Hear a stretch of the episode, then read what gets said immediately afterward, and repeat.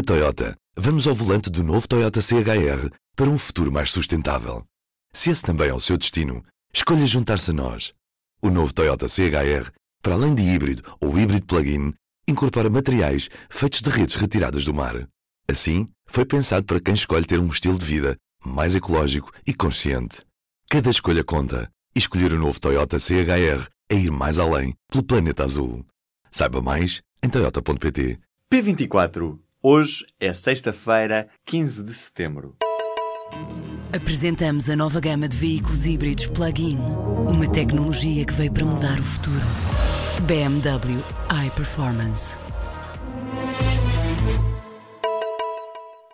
A explosão no metro de Londres nesta sexta-feira foi declarada pelas autoridades como um incidente terrorista provocado por um engenho explosivo artesanal. Segundo adiantaram os serviços de emergência, há registro de pelo menos 22 feridos, mas nenhum corre risco de vida. A confirmação da explosão surgiu depois de o jornal britânico Metro ter noticiado que houve uma explosão na estação de Parsons Green, na zona sudoeste da capital, que provocou queimaduras em alguns passageiros. O mayor de Londres adiantou que que está a decorrer uma caça ao homem. Já a Primeira-Ministra Theresa May, no final da reunião de emergência, afirmou que haverá um reforço policial em Londres.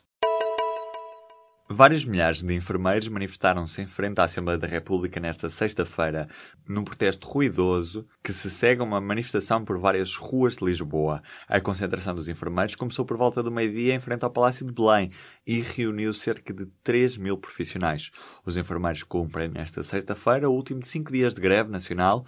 O Sindicato dos Enfermeiros fala numa adesão que ronda valores entre os 80% e os 90% nestes cinco dias de greve.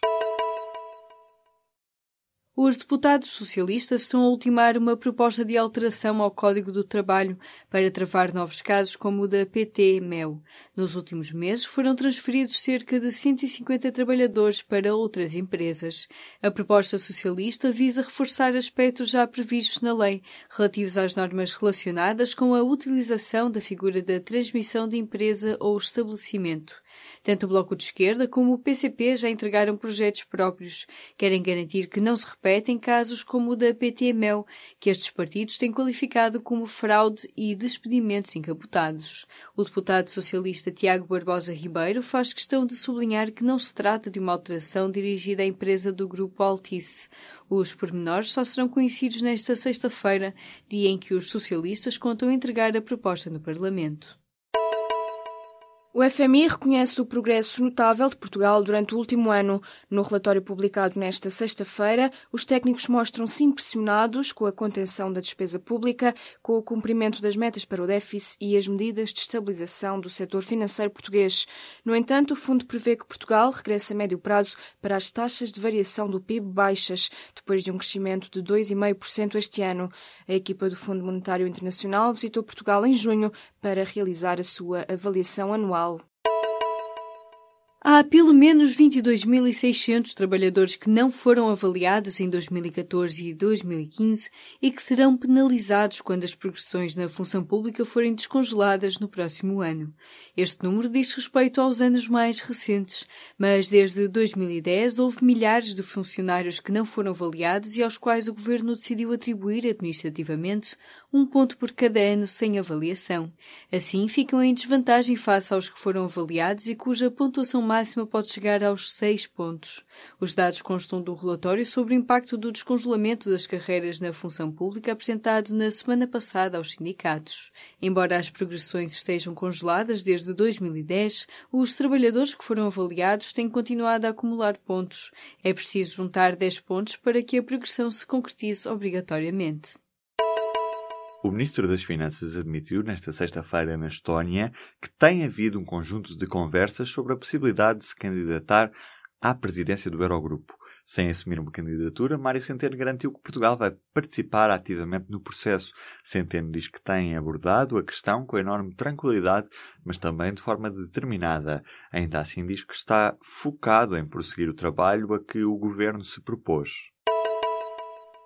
A Autoridade de Segurança Alimentar e Económica vai notificar a empresa Lays para retirar do mercado os pacotes de batatas fritas com informação nutricional errada.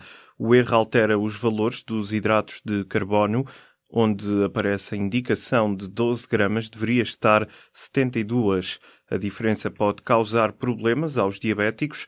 Segundo revelou nesta sexta-feira o Diário de Notícias, a marca admite que se trata de um erro tipográfico nos pacotes de batatas Lay's no forno à venda em Portugal e em Espanha. A empresa diz ainda que as novas embalagens já têm a informação correta, mas que em relação às que já estão à venda, nada será feito. A fome no mundo aumentou pela primeira vez em 10 anos. No ano passado, a fome crónica atingiu 815 milhões de pessoas, 11% da população mundial e mais de 38 milhões do que em 2015. Os números constam no relatório assinado por três agências das Nações Unidas, a Organização para a Alimentação e Agricultura, o Fundo Internacional para o Desenvolvimento Agrícola e o Programa Alimentar Mundial. Esta subida põe o número de pessoas com fome crónica ao nível de 2009. O documento mostra ainda que das 815 milhões de pessoas que viviam em 2016 numa situação crónica de fome, 489 milhões habitavam países com conflitos. A igualdade de género vai ser tema obrigatório no ensino básico e secundário. A medida apresentada pelo Governo nesta sexta-feira vai passar a estar integrada na Estratégia Nacional de Educação para a cidadania. Neste ano letivo, a nova estratégia será aplicada apenas nas 235 escolas públicas e privadas que integram o projeto piloto de flexibilidade curricular. A medida foi apresentada pela Secretária de Estado para a Cidadania e Igualdade numa entrevista ao público.